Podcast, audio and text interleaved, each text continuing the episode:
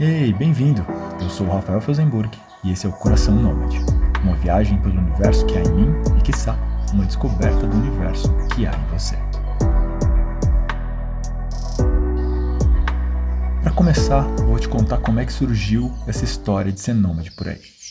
Foi em dezembro de 2020 que decidi colocar minha mochila nas costas e sair Brasil afora. Mas não foi aí onde essa história realmente começou. Para isso, preciso voltar uns certos anos na minha história. Lá, quando eu era um pequeno curioso, por volta dos meus seis anos, meu avô, seu Dionéas Felsenburg, me contava várias histórias das aventuras dele por aí. Ele foi e é uma das minhas maiores inspirações para viver o que eu vivo hoje. E lá foi quando tudo começou, diretamente do mundo da lua, onde tudo pode acontecer. Opa, opa, peraí, esse daí já é um outro programa.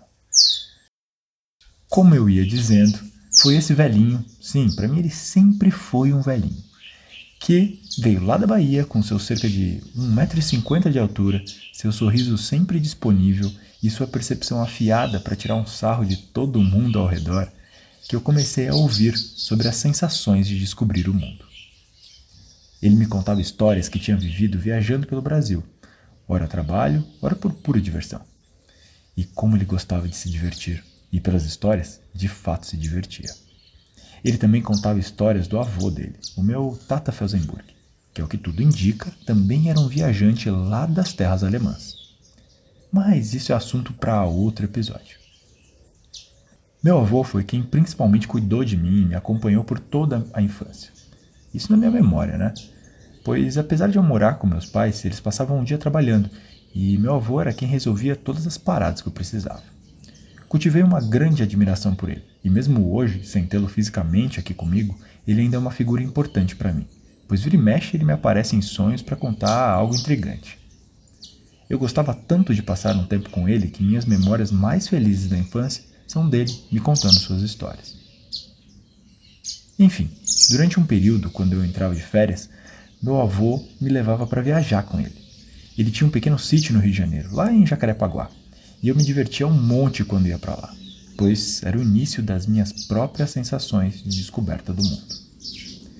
Nessa época, eu até falava carioquês. Porta, barquinho, fechecler, corre moleque, vai perder o ônibus da escola. Subia em tudo que era árvore, brincava com tudo quanto era inseto, corria para lá e para cá e explorava cada cantinho novo que eu descobria. Então, vem daí o primeiro gatilho para hoje eu ser um nômade. O segundo grande gatilho vem dos meus pais. Sempre que rolavam férias ou um feriadão estendido, minha mãe comprava pilhas novas, um rolo de filmes para Kodak analógica dela, e enquanto isso, meu pai dava um trato no Chevette bege para a gente poder dar um rolê. A gente saía de carro viajando por aí, parando pelos lugares que nos chamavam a atenção, no meio do caminho, e era incrível. Tem até uma história que eles me contam sobre minha primeira grande viagem, que foi de São Paulo para Bahia. Eu tinha só um ano de idade e a gente foi de busão para lá. São cerca de 34 horas de estrada. Imagina o perrengue disso. Mas é isso, desde pequeno, já no pique aventura. Enfim, toda a minha infância e adolescência passei viajando um tanto com meus pais. Viagem sem frescura mesmo. A gente dormia numas pousadas de beira de estrada, uns lugares sinistros às vezes. Mas a gente ia, viajava e viajava. A gente parava nas casas dos parentes e amigos e eram nesses momentos que vivíamos a fartura. Não pelo dinheiro, mas sim pelo afeto envolvido. Sempre tinha uma cama quentinha, comida na mesa, muitos sorrisos e histórias nos aguardando. Hoje em dia, minha mãe guarda um acervo grande de registros dessas viagens, mas confesso que nunca tive muita paciência para revê-los.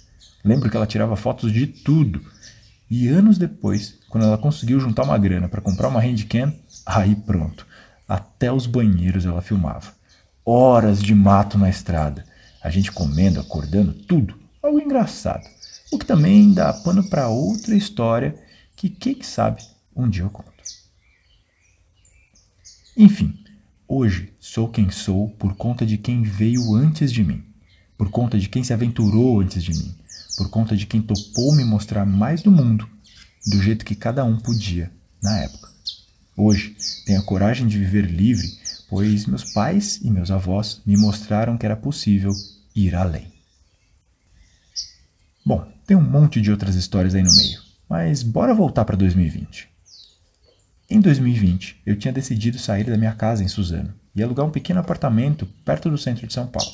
Mas o caos veio e todos os planos foram por água abaixo. A desgraça da Covid estava só começando. Passei meses em casa, sem nenhuma viagem, nem sequer um bate-volta no fim de semana. E assim, como muitos brasileiros, comecei a dar uma surtada. Transformei minha casa em uma floresta, tentando suprir minha necessidade de mato e natureza viva. Mas não deu. Fui ao meu extremo de reclusão e precisei dar um basta para manter minha sanidade. Daí em dezembro resolvi tirar minha mochila quase mofada do guarda-roupa, coloquei nela algumas roupas, meu notebook, respirei fundo e decidi pôr o pé para fora de São Paulo. Comecei por Florianópolis, pois é uma das minhas cidades preferidas no Brasil, onde tenho amigos e me sinto confortável. Afinal, eu estava saindo de casa para uma aventura, porém cheio de medos e receios, pois naquela época nem vacina existia ainda eu estava totalmente por minha conta e risco. Mas fui, segui meu coração e desembarquei na Ilha da Magia. Começar por lá, um lugar onde eu me sentia minimamente seguro, foi fundamental, pois consegui perceber e aprender uma série de coisas sobre o cenário daquele momento e que me foram extremamente úteis para os próximos passos como nômade. E de lá não parei mais. Botei o pé na estrada e sigo caminhando para onde meu coração indicar. É isso. Encontro no próximo pulsar.